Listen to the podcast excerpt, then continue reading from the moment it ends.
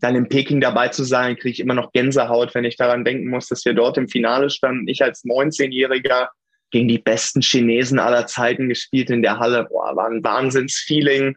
Damals war ich spielerisch noch nicht so weit, dass ich dort wirklich gegen die Chinesen gewinnen konnte.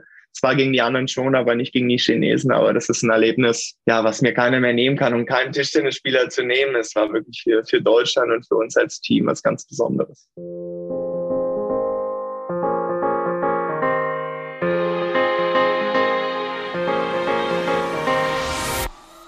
Hi und herzlich willkommen zur 32. Folge des Team Deutschland Podcast, dem Podcast, wo wir über den Weg der besten deutschen Sportlerinnen und Sportler zu den Olympischen Spielen in Tokio sprechen.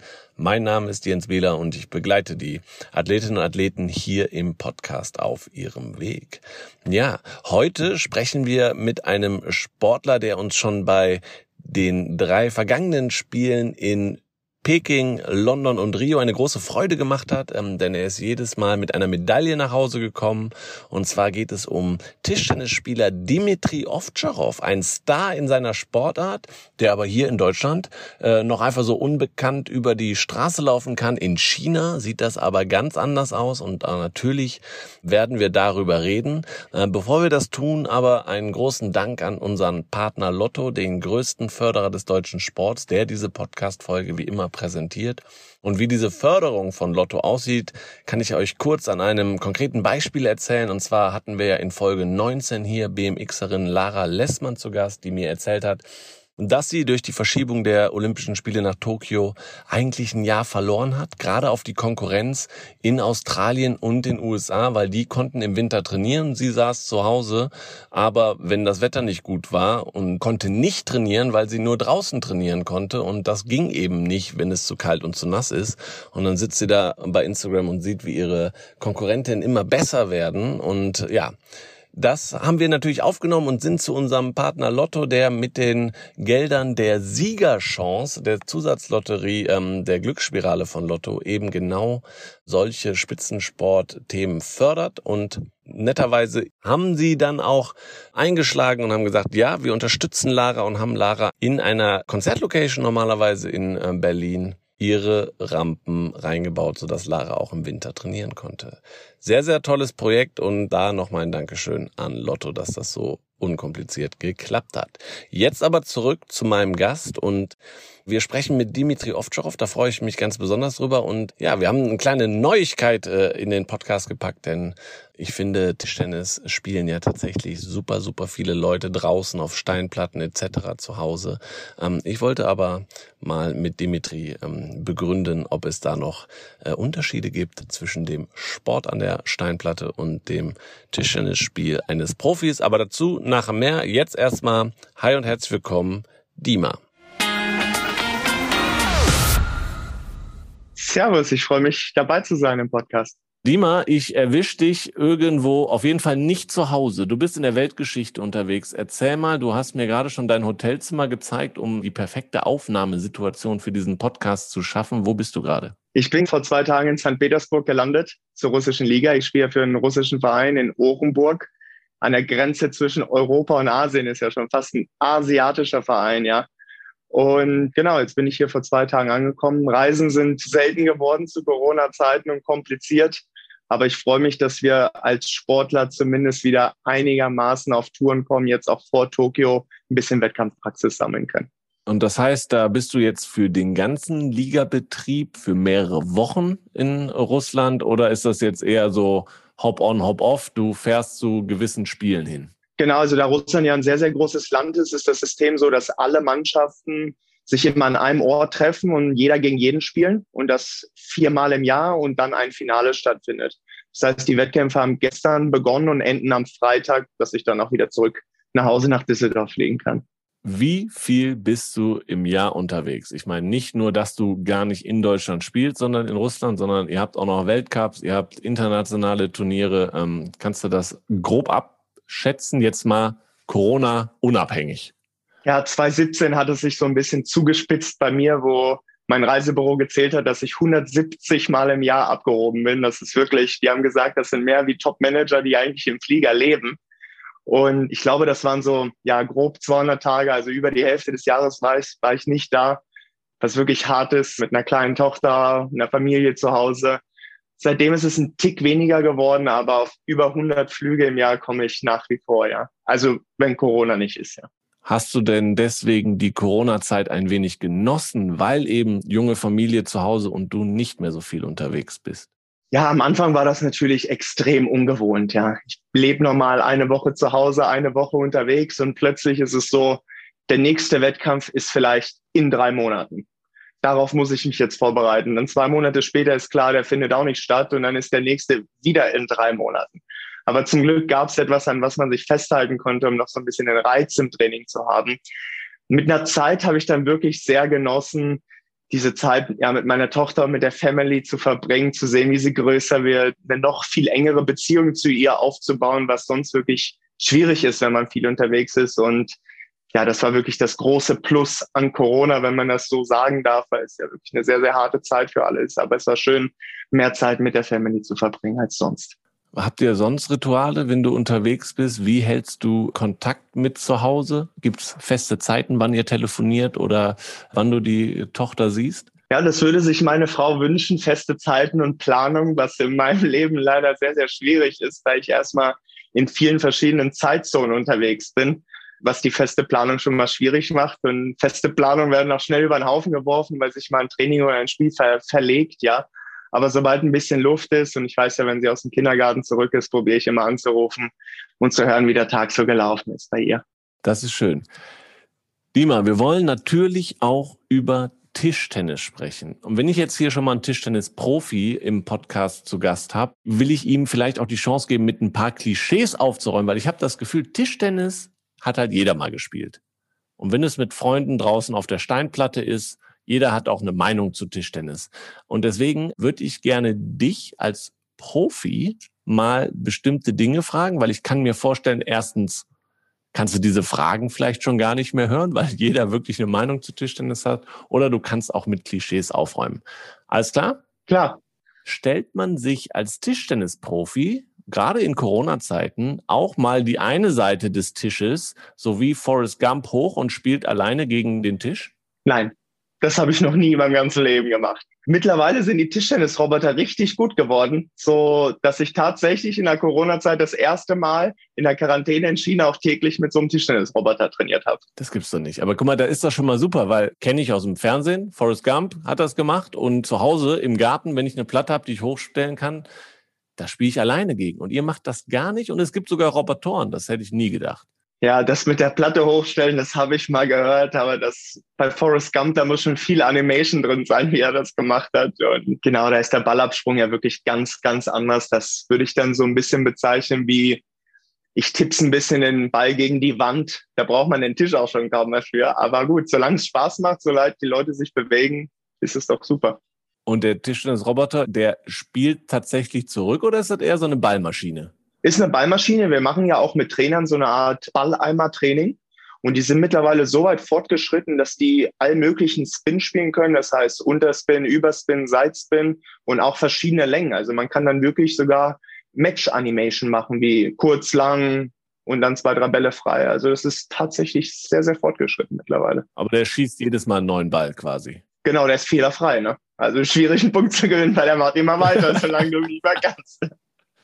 Okay, verstanden. Ja, spannend, spannend. Jetzt, das klang gerade schon mal durch. Sagen Tischtennisprofis ab und zu auch schon mal Tischtennisplatte oder bleiben sie bei dem korrekten, das ist ein Tisch? Die meisten bleiben bei Tisch, aber man kann auch schon mal Platte sagen. Also das ist kein verwerfliches Wort oder abwertend gemeint. Platte ist, ist auch fast ebenwertig zum Tisch, ja. Okay, aber da seid ihr auch nicht quasi, fühlt ihr euch nicht angegriffen und sagen, nee, nee, also sorry, das ist keine Platte, das ist ein Tisch. Deswegen heißt es ja auch Tischtennis. So seid ihr nicht unterwegs. Nee, so sind wir nicht unterwegs. Also Platte würden selbst Profis vielleicht mal sagen. Okay. Das ist kein Klischee, das ist in Ordnung. So, jetzt auch, da, was ich immer wieder sehe, testen Tischtennisprofis den Grip des Schlägers auch an den Haaren, indem sie da so rüberziehen? Ja, das habe ich manchmal gesehen, wenn ich mit ein paar Freunden gespielt habe, so prüfen die dann immer, oh, der hat ganz schön Grip, dein Schläger, sagen sie, wenn sie dann so am Ziehen sind. Da muss ich echt immer lachen. Das finde ich ziemlich cool, ja. Das machen Profis nicht. Wenn das mal ein Gegner von mir machen würde, dann würde das Adrenalin gleich ein bisschen runtergehen. Was macht ihr mit euren Schlägern? Wie testet ihr, wann es Zeit ist, mal ähm, den Belag zu wechseln? Das sieht man rein optisch an der Oberfläche. Und andererseits im Turnier spiele ich einen Belag zwei Tage. Das ist eine sehr, sehr kurze Zeit für so ein hochwertiges Produkt. Die spielen ja Leute Wochen und Monate. Daher ist ein Gripmangel nicht so das Problem bei uns. Aber ihr wechselt dann eher direkt den Belag oder den kompletten Schläger? So wie Tennisprofis, die haben sieben Rackets dabei, auch während des Spiels und sind alle gleich bespannt und eigentlich gleich und können dann wechseln? Oder ist es bei euch wirklich, den Schläger behaltet ihr, aber der Belag wird gewechselt? Es ist tatsächlich so, dass im Turnier wird der Belag gewechselt. Aber das hat sich stark verändert. Bis zu 2008 haben wir ja frisch geklebt, also mit, wie soll ich sagen, lösungsmittelhaltigen Kleber. Und da hat jeder immer nur ein Holz gehabt und nie im Leben das Holz gewechselt, über Jahre. Jetzt kleben wir mit wasserlöslichen Kleber, also ohne jegliche Lösungsmittel. Und jetzt ist es so, dass die Leute nicht gerne den Belag wechseln und direkt in den Wettkampf gehen, sondern tatsächlich viele einige Schläge haben und zum Beispiel die erste, zweite Runde mit einem spielen und dann zum nächsten Spiel einen anderen nehmen. Also zum Beispiel Timo und ich haben sechs Schläger präpariert fürs Turnier und wechseln dann tatsächlich ähnlich wie die Tennisspieler täglich oder alle zwei, zwei, drei Tage einfach nur den Komplettschläger, anstatt noch die Belege umzukleben. Okay, aber es ist schon auch noch Handarbeit. Ihr legt da selber Hand an und beklebt selber. Genau, da hätte ich zu keinem genügend Vertrauen, dass er noch jetzt selber klebt. Ja, da wüsste ich nicht genau, was passiert. Wenn ich geklebt habe, weiß ich ganz genau, was ich da gemacht habe. Und dann kann ich das auch besser einschätzen, als dass das wer anders macht. Und ich kenne auch keinen Profi, wo der das wem anders übergeben würde. Okay, also diesen typischen, ich lass mal meinen Schläger bespannen, wie im Tennis, das gibt's nicht. Nee, da habe ich auch mal mit meinem Nachbarn gesprochen, ehemaliger Tennisprofi, und da habe ich gedacht, gibt der tatsächlich so einen Top-Tennisspieler seine Schläge einfach zu irgendwem ab und lässt die bespannen? Er sagt, ja, manche Leute haben ihren eigenen Bespanner dabei, wohl bei Turnieren, und andere nutzen halt den auch auf der Tour und die sind wohl alle gut und die haben da volles Vertrauen. Das ist so weit ist es bei uns noch nicht. Aber ich merke schon, du bist schon auch ein Kopfmensch, oder? Also du machst dir über sehr, sehr viele Dinge sehr akribisch Gedanken. Ist das so? Über das, was ich mir in den Kopf gesetzt habe und was ich gut machen will, das nehme ich schon sehr genau. Ja, das Material zum Beispiel im Tischtennis gehört dazu. Andere Dinge, wo ich mich talentfrei fühle, lasse ich dann außen vor und mache mir da keinen großen Kopf zu. Ja. Vorletzte Frage in unserer Wie sieht es der Tischtennis-Profi-Kolumne hier? Spielt ihr am Ende des Trainings auch nochmal Rundlauf? Rundlauf, nee, das haben wir schon lange nicht mehr gespielt. Warum nicht? Das ist eine gute Frage. Macht eigentlich tatsächlich Spaß vor Corona, vielleicht so vor grob zwei Jahren in Stockholm. Meine Frau ist ja aus Schweden. Die haben dort eine Bar, die haben dort Billard und Dart und Tischtennistische, sehr, sehr beliebt in der Bar. Und dort wird immer Rundlauf gezockt. Ja, ganz viel Schläger und die sind immer im Rundlaufspiel. Dann kommst du im Finale, da war ich öfter dabei. Wurde auch mal rausgeschossen vorher, aber ja. da fühlt man sich an alte Zeiten erinnern. Ich muss sagen, das hat abends in der Bar schon Spaß gemacht, den Rundlauf zu spielen. Wie viel Bälle macht ihr beim Training kaputt? Ja, das ist eine gute Frage das müsstest du meine Trainer fragen. Ich glaube, die zählen das eher mal mit. Wir brauchen so 2.000, 3.000 Bälle im Monat, unsere Trainingsgruppe. Ja, 2.000, 3.000 Bälle im Monat brauchen wir. Im Monat? Im Monat, ja. Also die ganze Trainingsgruppe, das sind dann so zehn Tische, ne, 20 Spieler. Das ist auch nicht so, ich würde sagen, die Hälfte davon ist weg. Also sagen wir mal so 1000, 1500 Bälle sind weg und die anderen sind dann auch schon. Wie weg? Wo landen die? Auf Lampen in euren Taschen? Wo, wo landen die? Also die Trainer würden sagen, in unseren Taschen, vielleicht auch von den etwas jüngeren Spielern, sagen, wo sind die Bälle, sagen die Trainer immer, ja, weil die verschwinden einfach, ja. Aber das kann ich dir nicht genau sagen. Viele gehen auch kaputt. Also ich würde sagen, vielleicht landet die Hälfte in den Taschen und die andere Hälfte geht kaputt. Aber sonst ist einfach Standard, die werden auch grundsätzlich irgendwann ausgetauscht. Also ist ähnlich jetzt nochmal Vergleich zum Tennis, da kann man sich vorstellen, die Bälle irgendwie verlieren an Luft oder sonst was und die werden auch innerhalb des Matches ausgetauscht. Das ist bei euch ebenso und im Training genauso. Die sind einfach irgendwann durch. Genau, die sind einfach irgendwann weich, also durchgekloppt und dann sind die Spieleigenschaften nicht mehr gegeben und auch die Oberfläche hat sich abgenutzt und dann haben sie keinen Grip mehr. Also die haben auch eine Lebensdauer, die ist überschaubar. Ja, vielen Dank in diesen Einblick äh, im Vergleich, wie wir alle draußen an der Tischtennisplatte Tischtennis spielen und wie es ein Profi sieht. Wir blicken hier grundsätzlich ja im Podcast immer auf, auf den Weg unserer Gäste in den Spitzensport und da schicken uns die Gäste immer Fotos. Das hast du auch getan und da hangeln wir uns jetzt mal entlang und wir besprechen ein bisschen, was denn diese Momente für dich bedeutet haben oder was auch dahinter steckt. Erstes Foto, was du uns geschickt hast. Die Leute können es ja nicht sehen, deswegen beschreibe ich es. Es ist ein Schwarz-Weiß-Foto, also schon was älter und äh, da sehe ich dich in einem Trainingsanzug als kleinen Jungen auf dem Tisch sitzen und deine Familie ist auch dabei. Erzähl doch mal, wie bist du zum Tischtennis gekommen und bist du in der Halle quasi aufgewachsen? Ja, ich komme ja aus einer richtigen Tischtennisfamilie. Mein Vater war ja auch Vollprofi für Russland damals, auch dort die Nationalmannschaft repräsentiert, einige Welt- und Europameisterschaften gespielt und meine Mutter hat auch gespielt, nicht als Profi, aber ja auch regelmäßig und ist auch A-Lizenz-Trainerin und macht nach wie vor ist ja Lehrerin an der Schule, auch Tischtennis AG etc. Meine Frau mittlerweile ist ja auch Ex-Profispielerin, das heißt alle Tischtennis durch und durch in der Family und da hat mein Vater sich, glaube ich, gedacht, das Beste, was er mir beibringen kann, ist das Tischtennis spielen und so schlecht ist es ja auch nicht geworden, ja. Aber warst du dann ständig mit ihm in der Halle, weil er trainiert hat und du hast es dir so abgeguckt oder hast du eigentlich direkt selber angefangen zu trainieren und Spaß dran zu entwickeln? Also es war so, als ich dann irgendwann fünf, sechs Jahre alt war und langsam mit dem Tischtennis angefangen habe zu spielen, hat mein Vater, sage ich mal, seine Karriere auch schon ganz klein in den Hintergrund gestellt und ist da viel mehr als Trainer aktiv geworden, mir das beizubringen. Und ja, da war eigentlich mehr seine Hauptaufgabe, Trainer als Spieler zu sein. Das heißt, ich war natürlich auch in den Hallen, habe seinen Spielen zugeguckt. Gibt eine lustige Geschichte. Tischtennis geht ja bis elf, aber wenn es 10-10 steht, geht's halt bis zwölf. Und da habe ich bei meinem Vater zugeschaut und es stand, ich glaube, 9-9, habe ich meine Mutter gefragt, wie lange geht denn das noch? Ich will nach Hause.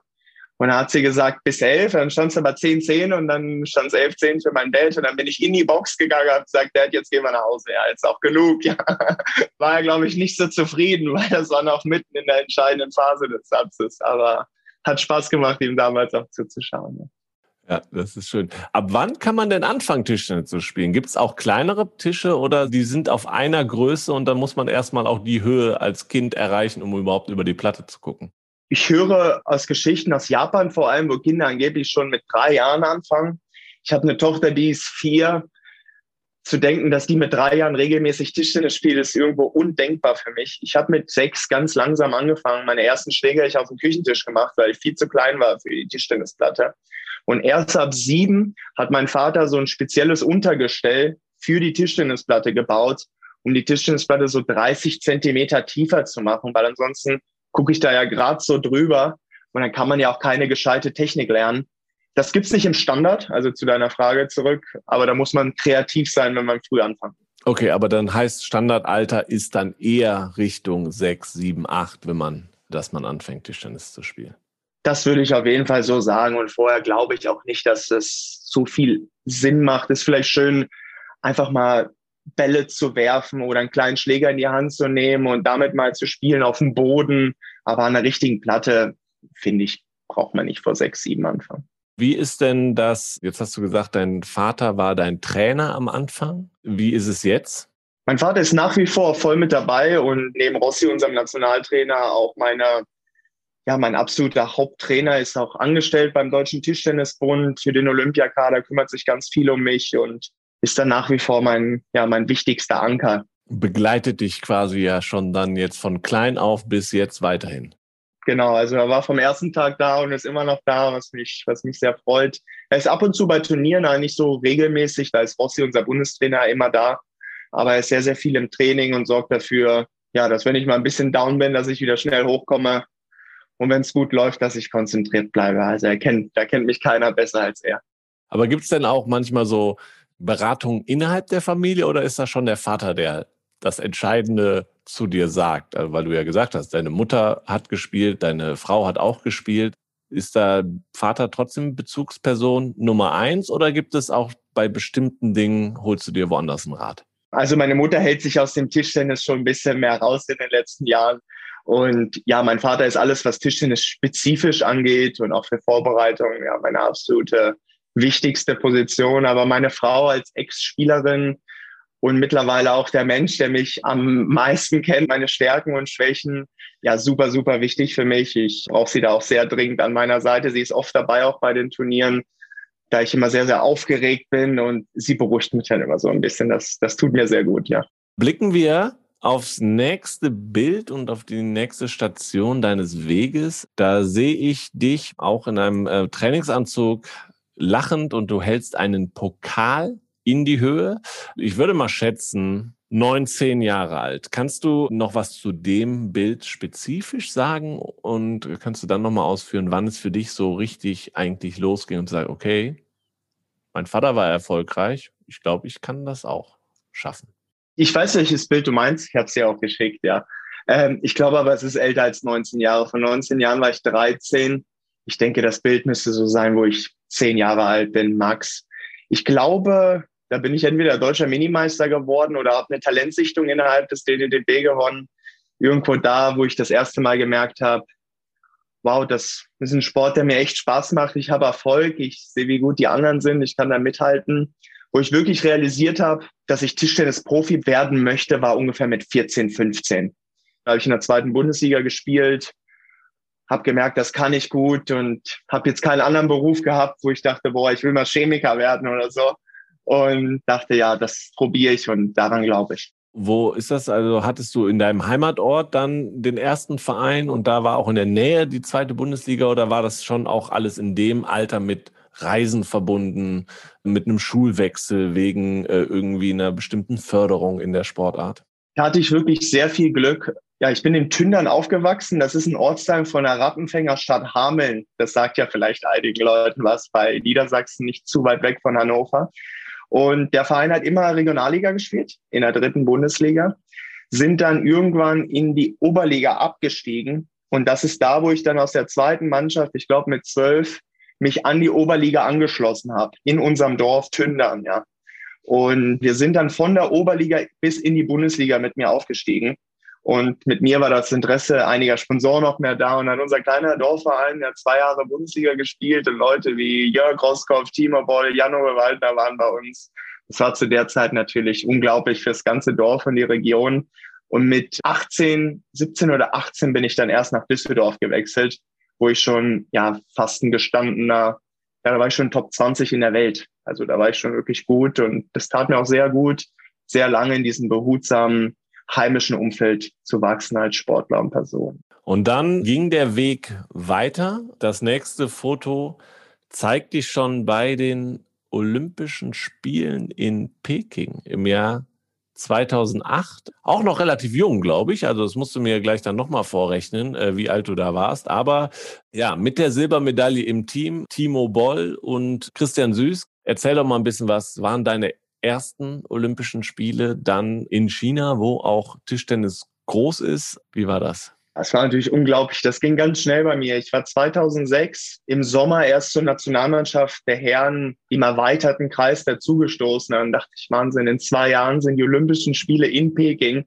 Das ist ein Erlebnis, was ja, man als Tischtennisspieler nur einmal natürlich erleben darf. Und das habe ich mir als Riesenziel gesetzt. Auch wenn ich damals noch ein bisschen belächelt wurde, dass ich das schaffen möchte. Und das ging dann wirklich ganz schnell über 2-7, dass ich mich da in den Kreis gespielt habe und mich am Ende qualifiziert habe. Dann in Peking dabei zu sein, kriege ich immer noch Gänsehaut, wenn ich daran denken muss, dass wir dort im Finale standen. Ich als 19-Jähriger gegen die besten Chinesen aller Zeiten gespielt in der Halle. Boah, war ein Wahnsinnsfeeling. Damals war ich spielerisch noch nicht so weit, dass ich dort wirklich gegen die Chinesen gewinnen konnte. Zwar gegen die anderen schon, aber nicht gegen die Chinesen. Aber das ist ein Erlebnis, ja, was mir keiner mehr nehmen kann und keinen Tischtennisspieler zu nehmen. Es war wirklich für, für Deutschland und für uns als Team was ganz Besonderes. Wie werdet ihr in China wahrgenommen? Also ich glaube, dass das ja schon auch mit dir und Timo, ja, ihr seid schon auch Namen in China, oder? In der, in der Mutterland des Sports kennt man euch. Timo sagte mal, es ist ein Privileg in Deutschland. Timo sicherlich noch mehr. Uns kennen viele Leute, aber man hat ein sehr, sehr ruhiges Leben im Ausschluss der Öffentlichkeit. In China ist Tischtennis wirklich ganz anders angesehen. Da, da drehen die Leute auf den Straßen auch mal durch. Boah, da ist Timo, da ist Dima, da ist Malong, Wahnsinn und äh, hin und Fotos und Autogramme. Das gehört dort dazu. Und da ist es auch nicht so, dass die Taxifahrer oder andere mal sagen, boah, ich habe auch mal Tischtennis gespielt, so wie du. Da wird das wirklich in China und mittlerweile auch Japan ja als Volkssport, als einer der beliebtesten Sportarten anders angesehen als in Europa. Erinnerst du dich noch an die Spiele in Peking und an den Verlauf des Turniers, wo du gesagt hast, okay, habt ihr euch schon ausmalen können, wenn alles gut läuft, dann könnte das große Finale gegen China hier tatsächlich wahr werden? Oder habt ihr gesagt, okay, von Spiel zu Spiel gucken und dann war eigentlich auch schon durch den Finaleinzug dann schon eigentlich der größte Erfolg sicher? Als wir die Gruppenphase geschafft haben und dann die Auslösung kam und wir gesehen haben, dass wir auf der anderen Seite des Tableaus sind, also nicht bei China, haben wir uns natürlich Hoffnung gemacht sind dann auf Japan im Halbfinale gelaufen, was ein 50-50-Spiel war. Und da habe ich im Eröffnungseinzel gegen gebürtigen Chinesen, der Japan repräsentiert hat, gespielt, gegen den ich zwei Monate vorher noch 0-3 chancenlos bei der Mannschaftswärme verloren habe und habe das Spiel dann 12-10 mit zwei Punkten im Entscheidungssatz gewonnen. Und genau, Timo hat dann nachgelegt und, und dann haben wir das Spiel später gewonnen und gefeiert, als wenn wir Gold gewonnen haben mit dem Finaleinzug. Also das war damals wirklich unser Limit. Über die Jahre haben wir es leider nie geschafft, gegen China zu gewinnen, sind aber mittlerweile viel näher dran. Und ich glaube, wir haben unsere letzte große Möglichkeit jetzt, jetzt in Tokio und mal schauen, ob alles zusammenläuft. Ja, euer Weg hat euch dann auch, jetzt wenn wir dich und Timo uns angucken, ja auch noch weitergeführt. Ihr wart in London zusammen. In London hast du dann sogar auch noch im Einzel eine Medaille geholt. Kannst du das nochmal? Davon haben wir kein Foto, aber ich meine, wie bewertest du eine Einzelmedaille gegenüber den äh, Medaillen, die ihr auch im Team gewonnen habt? Weil wir kommen gleich noch auf das Thema Rio auch nochmal zu sprechen, wo ihr im Team wieder erfolgreich wart. Ja, ich sag mal, in Peking dieser Finaleinzug mit der Mannschaft zusammen, das ist ja schön, weil wir Tischtennis schon Einzelsport sind das gemeinsam im Team zu erleben, war wirklich Wahnsinn. Das aber alleine zu schaffen, was wirklich sehr, sehr wenig Europäer vorher zu schaffen, ist ein anderes Gefühl, was aber nicht minder bedeutend ist. Also es war wirklich diese zwei Einschnitte, das Finale in Peking und die Bronzemedaille im Einzel in London waren so, glaube ich, mit die absoluten Top-Ereignisse meiner Karriere und ja, werden mir immer in Erinnerung bleiben. Und auch ein schönes Gefühl, im Vergleich ein Finale zu verlieren gegen China, wo du denkst, ja, das ist auch irgendwo, war die Chance sehr, sehr gering. Konntest du besser auch gut mit umgehen mit einer Niederlage und dann trotzdem Silber zu gewinnen? Oder wiegt eigentlich ein, Spiel um Platz drei, wenn es dann noch um was geht und man gewinnen muss, um was zu bekommen, wiegt das dann vielleicht sogar noch höher? Genau, also in Peking war es tatsächlich so, dass wir so vom emotionalen Empfinden nach dem Sieg im Halbfinale für uns das absolute Ergebnis war und ja, ich sag mal, die Trauer oder, oder die Traurigkeit über das verlorene Finale sich da in Grenzen gehalten hat. Aber das Turnier mit einem Sieg zu verlassen, ist ja so das kleine Finale gewonnen. Das hat sich angefühlt, ja, für mich zu der Zeit 2012, wo ich Nummer 10 der Welt war, auch wie Gold. Also war einzigartig. Ja, ich habe in der Nacht, glaube ich, drei Stunden geschlafen und war um sechs Uhr in der Früh hellwach, als wenn ich zwölf geschlafen hätte. Ja. Kommen wir zum nächsten Bild. Und zwar sehen wir dich, du machst ein Selfie in den Katakomben in Rio. Ich weiß gar nicht, ob es jetzt im Denkmal in der Tischtennishalle ist. Ähm, du legst den Arm um Timo Boll. Ähm, ihr grinst beide in die Kamera. Erzähl uns doch mal ein bisschen was zu, ja, zu dem Bild. Warum hast du es gemacht und zu deinem Verhältnis zu Timo? Genau, das Bild kenne ich natürlich. Warum wir das gemacht haben oder wann das genau war, weiß ich nicht. Vielleicht war es ja, nachdem wir Bronze geholt haben im Team, einfach nochmal so ein Einschnitt nach über zehn Jahren Seite an Seite. Ähm, so Moment, boah, haben wir es wieder ja, geschafft und, und geil miteinander performt. Das könnte ich mir gut vorstellen. Und Timo zur Person, er hat mir wirklich sehr, sehr viel geholfen. Am Anfang meiner Karriere, als ich in die Nationalmannschaft gekommen bin, war ich glaube ich, jeden Monat bei den Bolts zu Hause, also bei Timo, seiner Frau. Und ja, damals hatte er auch noch keine Kinder und, und seinem Hund. Und haben wir gemeinsam miteinander trainiert, uns auf, auf viele große Events vorbereitet und haben wirklich ein sehr, sehr enges Verhältnis mit der Family zu Family seit einer langen, langen Zeit. Als ich dann selbst geheiratet hatte und wir Kinder bekommen haben, haben diese Trainingslager sich bei ihm natürlich sind seltener geworden, auch durch die ganzen Reisen und Verpflichtungen, die wir alles haben. Aber es war eine tolle Zeit damals wie er mich zur Nationalmannschaft rangebracht hat und wir gemeinsam trainiert haben, hat er sehr viel profitiert, natürlich mit jemandem zu trainieren, der einer der allerbesten Spieler der Welt ist. Das hat mir einfach geholfen, meine Performance auch schnell zu steigern und habe mich da sehr, sehr heimisch gefühlt, fast wie ein Teil der Familie. Ja. Also war er, wie gesagt, fast wie ein Bruder, aber auch ein Mentor, kann man das so sagen? Genau, zu der Zeit so Ende 2006, 2007 bis fast 2009, 2010, diese drei, vier Jahre war er wie ein großer Bruder, ja. Da war ich immer, immer da und wir haben sehr, sehr viel gemeinsam trainiert. Gab es sonst irgendwelche Vorbilder, die deinen Weg geprägt haben? Außer jetzt sagen wir mal, die Vaterfigur war auch da, dein Vater war immer da. Timo hat dich da äh, in dem in Richtung Nationalmannschaft stark begleitet. Gab es sonst wen? Ich war keiner so der dachte, boah, ich will mal so sein wie der und der Spieler. Ich hatte ein paar Poster in meinem Zimmer. Ich, da kann ich mich gut an Janove Waldner und Samsonov erinnern, der auch ein Teamkollege von mir ist seit über zehn Jahren. So, dass ich dachte, immer großen Respekt gedacht Wahnsinn, was die alle erreicht haben. Das ist so stark und ganz, ganz toll und viel Respekt.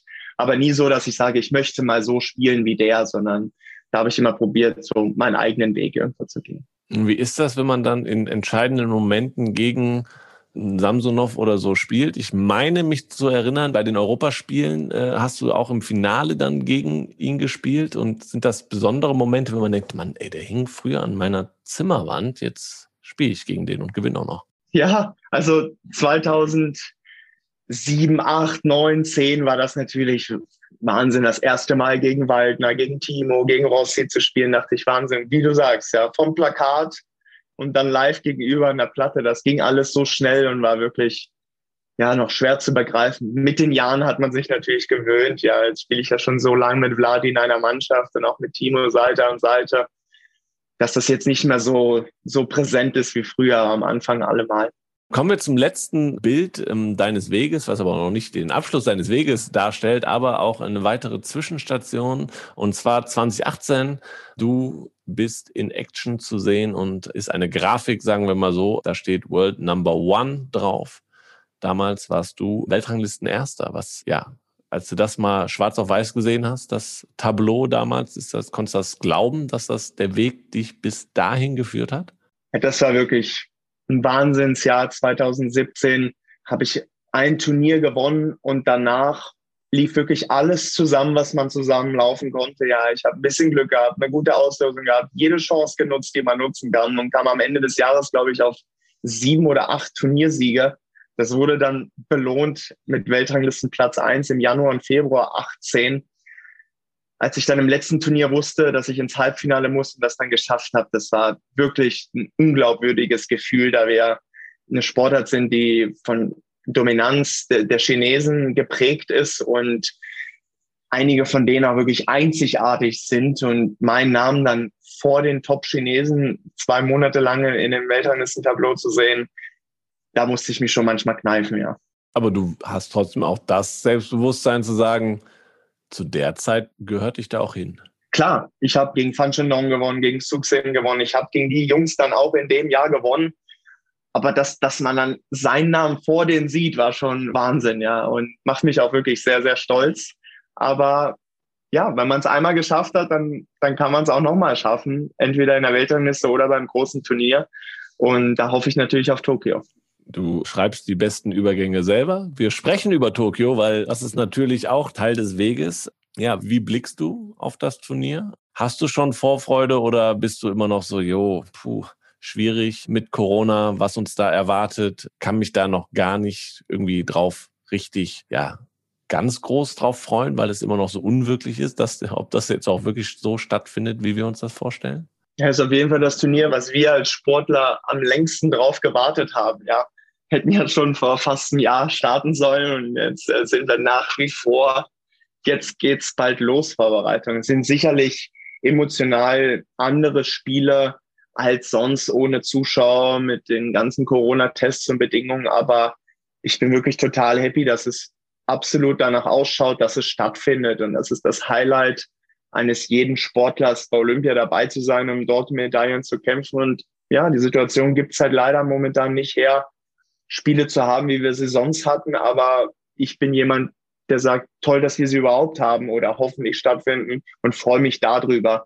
Es wird anders sein, aber meine Vorfreude auf Olympia ist trotzdem groß. Und du freust dich auch, sagen wir mal jetzt mal, auch mit Timo gemeinsam das nochmal, nochmal zu erleben zu können. Also wer kann schon zu sagen, also drei, dann vier Olympische Spiele in Folge gemeinsam zu bestreiten, ist schon eine gute Geschichte.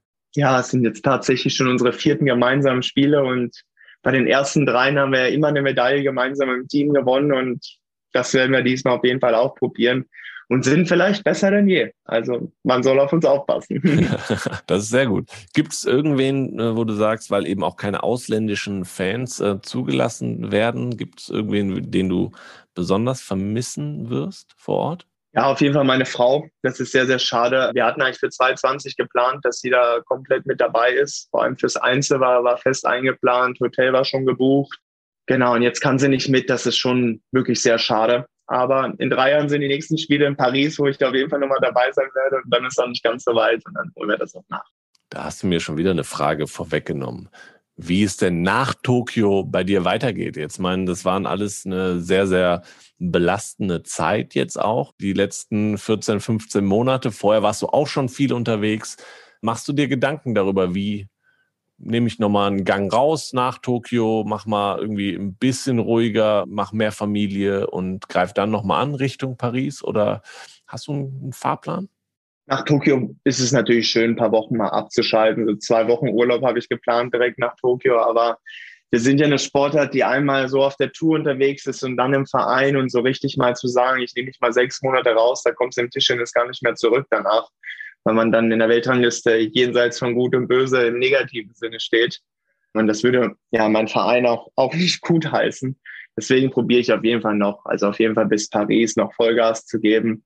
Meine Frau sagt ja immer, ich spiele bis, bis in die Ewigkeit und werde nie aufhören. Ja. Aber nach Paris werde ich das Ganze mir noch mal mehr verinnerlichen, wie es dann genau weitergeht. Aber bis dahin habe ich noch voll Feuer in mir. Ja. Also bist du Tischtennis verrückt? Wie macht sich das bemerkbar, wenn deine Frau schon sagt, so ja, jetzt du spielst eh weiter? Woran macht die das fest? Weil redest du dann auch ständig übers Tischtennis spielen? Schaust du dir ständig auch noch Tischtennis an oder? Ja, ich glaube, sie kennt mich einfach sehr gut und deswegen kann sie das so ganz gut einschätzen und sie ist ja auch jemand, die sehr, sehr gerne Tischtennis guckt. Also in der Freizeit fast mehr als ich und auch selbst sehr gerne spielt. Und deswegen ist das eine baut dann immer aufs andere auf, so ein bisschen, ja. Du hast gerade auch ein bisschen erzählt, dass sie natürlich auch weiß, wo deine Stärken und Schwächen sind. Was würdest du selber als deine größte Stärke und deine größte Schwäche bezeichnen? Ich lebe wirklich Tischtennis und ich glaube, das ist auch wirklich wichtig und sehr, sehr erfolgreich zu sein.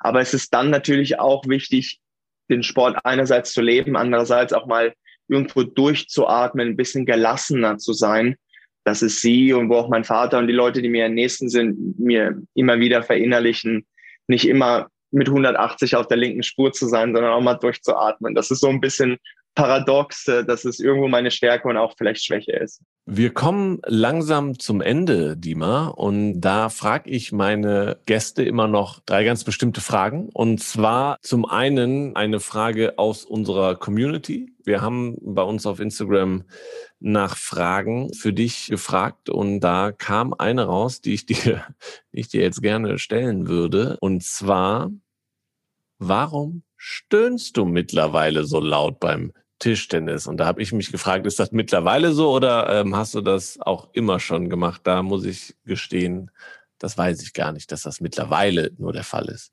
Nee, ich glaube, das ist schon immer so gewesen, weil ich kann mich erinnern, dass ich ungefähr, wo ich so 13 Jahre alt war, beim deutschen Ranglisten-Endturnier, den, glaube ich, ein Ex-Nationalspieler David Daus hieß er, gespielt habe. Und da hatte ich schon beim Ausschlag leicht gestöhnt. Und da hat er sich beim Oberschiedsrichter beklagt, dass ich das extra mache, um ihn aus seinem Rhythmus zu bringen. Das war natürlich jemand, der 35 Jahre alt ist, dass er so äh, aus der Spur geht, wenn er gegen 13-Jährige spielt. Aber da musste ich innerlich ein bisschen schmunzeln ja, war auch froh, das Spiel gewonnen zu haben. Aber es war so, mein Dad hat mir gesagt, dass wenn ich tief ausatme beim Schlag und nicht die Luft einhalte, dass man dann mehr Performance in seinen Schlag bekommt. Ich habe aber wirklich sehr viel Druck in meinen Schlägen, auch mehr wie die meisten anderen. Und ich glaube, dadurch hat sich dieses Stöhnen so entwickelt. Ich muss ganz ehrlich sagen, das stört mich, wenn ich meine Videos gucke, stört mich das auch etwas. Ja, da mache ich den Ton auch manchmal leiser, aber über den Punkt, mir das wieder abzugewöhnen, bin ich mittlerweile hinaus. Ja. Ja, äh, nächste Frage. Ich schaue mir dann den Insta-Feed meines Gastes auch immer an und sind natürlich auch alle angehalten, dir zu folgen auf Instagram. At Dima Ovtcharov. Ich sehe 92.000 Follower. ist auch schon, schon ordentlich. Wie viele sind denn davon aus China oder und aus Deutschland? Kannst du das ungefähr sagen? Also keiner soll mir folgen, wenn mir nicht folgen möchte. Auf keinen Fall. Ja, nur die, die da auch Spaß daran haben, sich den Kanal anzuschauen. Ich glaube, auf, ähm, auf den Social Media Kanälen hier in Europa oder okay, Instagram kommt ja aus Amerika, ähnlich wie Facebook, folgen mir, glaube ich, meistens Leute aus, würde ich mal sagen, Deutschland, vielleicht Russland und Indien, habe ich mal gehört, soll Tischtennis auch sehr populär sein. Chinesen denke ich nicht, weil äh, da habe ich eine eigene Plattform auf Weibo, okay. die ausschließlich für Chinesen ist, weil Chinesen, ich glaube, in China gibt es ja kein Facebook. Ja, genau, ja. Genau, und dort habe ich auch um einiges mehr Follower, ich glaube so an die halbe Million. Unfassbar. Das kriegt man gar nicht mit. Ja, ja. Also verbringst du mehr Zeit da als auf den Kanälen, wo wir dich sehen, oder wie? Nee, nicht mehr Zeit. Also ich poste viel weniger dort sogar, aber die Resonanz in Asien ist einfach größer auf Tischtennis als in Europa. Aber ich bin natürlich mit 92.000 Follower freue ich mich, dass, dass die Resonanz ja für den Tischtennisspieler auch hier auch gegeben ist, ja. Aber machst du das auf Chinesisch oder auf Englisch oder wie läuft das ab oder einfach nur Bilder? Ich mache auf Englisch und habe auch jemanden, der Englisch-Chinesisch übersetzen kann und der übersetzt mir den Text manchmal. Aber die Funktionen sind ja mal auch in China kein Problem. Kannst ja auf Englisch schreiben, das können die Chinesen dann einfach direkt Translate drücken und dann haben sie es ja auch auf ihrer Sprache. Macht dir Spaß, da ein bisschen einen Einblick in dein Leben zu geben? Genau, es geht ja hauptsächlich um den Profisport und ich denke, es ist ein sehr, sehr abwechslungsreiches Leben, verschiedene Orte, verschiedene Kulturen. Ich denke, viele interessiert auch, wie, wie sind die Sportler so auf Reisen unterwegs und da, da freue ich mich, ja, meinen Fans irgendwie so einen kleinen Einblick in mein Leben zu geben. Genau, du hast richtig gesagt, es dominiert der Sport. Hin und wieder natürlich auch ein Tick weit Privates. Spielt deine Tochter schon? Das ist jetzt eine Frage, weil das zeigst du nicht, aber die spielt die schon Tischtennis? Nee, nee. Meine Tochter spielt sehr gerne. Alles verschiedene, verschiedene Sachen. Tanzen, singen, Touren, äh, aber alles nicht allzu lange. Dann immer irgendwas wechseln. Und ich war oft im Tischtennisraum. Wir haben ein Zuhause. Und da mag sie es eigentlich lieber, die Bälle aufzusammeln oder auch wieder auszuschütten und hin und her zu schmeißen. Ab und zu auch mal mit dem Schläger hin und her zu schippen mit mir. Sie hat auch ein paar Mal probiert zu spielen, aber es hat nie länger wie fünf Minuten gedauert. Okay, aber wäre für dich auch völlig in Ordnung, wenn sie nicht Tischtennis spielt? Ja, das genau, das wäre absolut in Ordnung. Kein Problem. sie soll das machen, wonach, wonach ihr ist, ja. Zum Abschluss, gibt es was, was du beim Sport gelernt hast, was du jetzt als Familienmensch gut gebrauchen kannst oder wo du sagst, okay, das ist eine, ist eine Fähigkeit, die ich auch nach dem Tischtennis spielen gut gebrauchen kann? Ja, das Tolle an meinem Leben oder eines Leben eines Profisportler ist, ich komme sehr viel rum, lerne sehr viele verschiedene Kulturen kennen und respektieren, auch sehr viele verschiedene interessante Menschen aus verschiedenen Ländern. Und davon lernt man als Mensch und als Persönlichkeit. Und das ist wirklich toll, ja. Wenn man sich oft am gleichen Ort auffällt, mit den gleichen Leuten zu tun, dann da hat man vielleicht diese Chance nicht, dieses Wissen sich irgendwo oder diese, diese Ahnung sich anzueignen. Und da bist du auch neugierig. Also du bist eigentlich jetzt, sagen wir mal, gerne viel unterwegs und sammelst auch gerne viele Eindrücke. Ob ich gerne immer wegfliege, seitdem ich Familienvater bin, weiß ich nicht, aber weiß ich schon. Also es ist mittlerweile schwieriger als früher. Aber mhm. verschiedene Kulturen begeistern mich allemal. Also es war wirklich echt spannend, Indien zu sehen und China kennenzulernen und, und Russland und Australien, Amerika. Also all die Länder sind so extrem verschieden voneinander und sehr spannend. Dann blicken wir noch kurz Richtung Tokio. Was sind noch die nächsten Meilensteine für dich auf dem Weg dahin? Genau, also ich habe jetzt hier aktuell noch die Liga. In zwei, drei Wochen haben wir das Playoff-Finale nochmal in Russland. Und Ende Juni ist so eine absolute Generalprobe. Es hört sich schon abwertend an. Da haben wir die Europameisterschaften, was natürlich das wichtigste Turnier bei uns auf dem Kontinent sind. Und super wichtiger Titel für mich und für uns, dort zu schauen, wie gut sind wir jetzt vor Tokio. Und wenn es gut läuft, nehmen wir das Selbstvertrauen mit und wenn nicht, dann haben wir noch dreieinhalb, vier Wochen Zeit, an den richtigen Stellschrauben zu drehen. Und ja, das ist erstmal so der Fahrplan für uns. Vielen, vielen Dank, dass du zu Gast warst. Ich hoffe natürlich, dass wir uns dann in Tokio wiedersehen, wieder hören, um zu gucken, wie euer Turnier da gelaufen ist. Äh, würde mich sehr, sehr freuen. Ich wünsche dir auf jeden Fall bis dahin alles, alles Gute bleib gesund, das ist das Wichtigste. Und natürlich erfolgreiche Liga noch in Russland und eine erfolgreiche Europameisterschaft. Danke dir. Bis bald in Tokio. Ciao, ciao. Vielen Dank, Dima, und natürlich auch vielen Dank euch da draußen fürs Zuhören. Wenn es euch gefallen hat, dann empfehlt diesen Podcast weiter, gebt ihm eine tolle Bewertung auf den entsprechenden Podcast-Formaten, ähm, ja, und folgt am besten Dima auf Instagram auf seinem Weg. Ne? Da erfahrt ihr dann, wie die russische Liga ausgegangen ist und wie sein weiterer Weg nach Tokio verlaufen ist, ähm, wo wir ihn dann hoffentlich wiedersehen und wiederhören. Tokio ist ein gutes Stichwort. Auch da könnt ihr euch schon drauf freuen. Wir werden natürlich unseren Podcast in Tokio fortführen, da aber mit den besonderen Geschichten abseits der Medaillen, aber auch einen neuen Podcast starten und zwar einen News-Podcast, den wir euch dann morgens hier in Deutschland und abends auf die Ohren das geben, was an dem Tag in Tokio passiert ist. Darauf könnt ihr euch schon freuen. Ansonsten vielen Dank natürlich auch an Maniac Studios, die uns bei der Postproduktion dieses Podcasts unterstützen, wie immer. Ja, und dann ähm, hören wir uns in zwei Wochen wieder, da mit einer neuen Sportart. Da geht es um Segeln und ich habe äh, Tina Lutz zu Gast. Bis dahin, ciao und tschüss.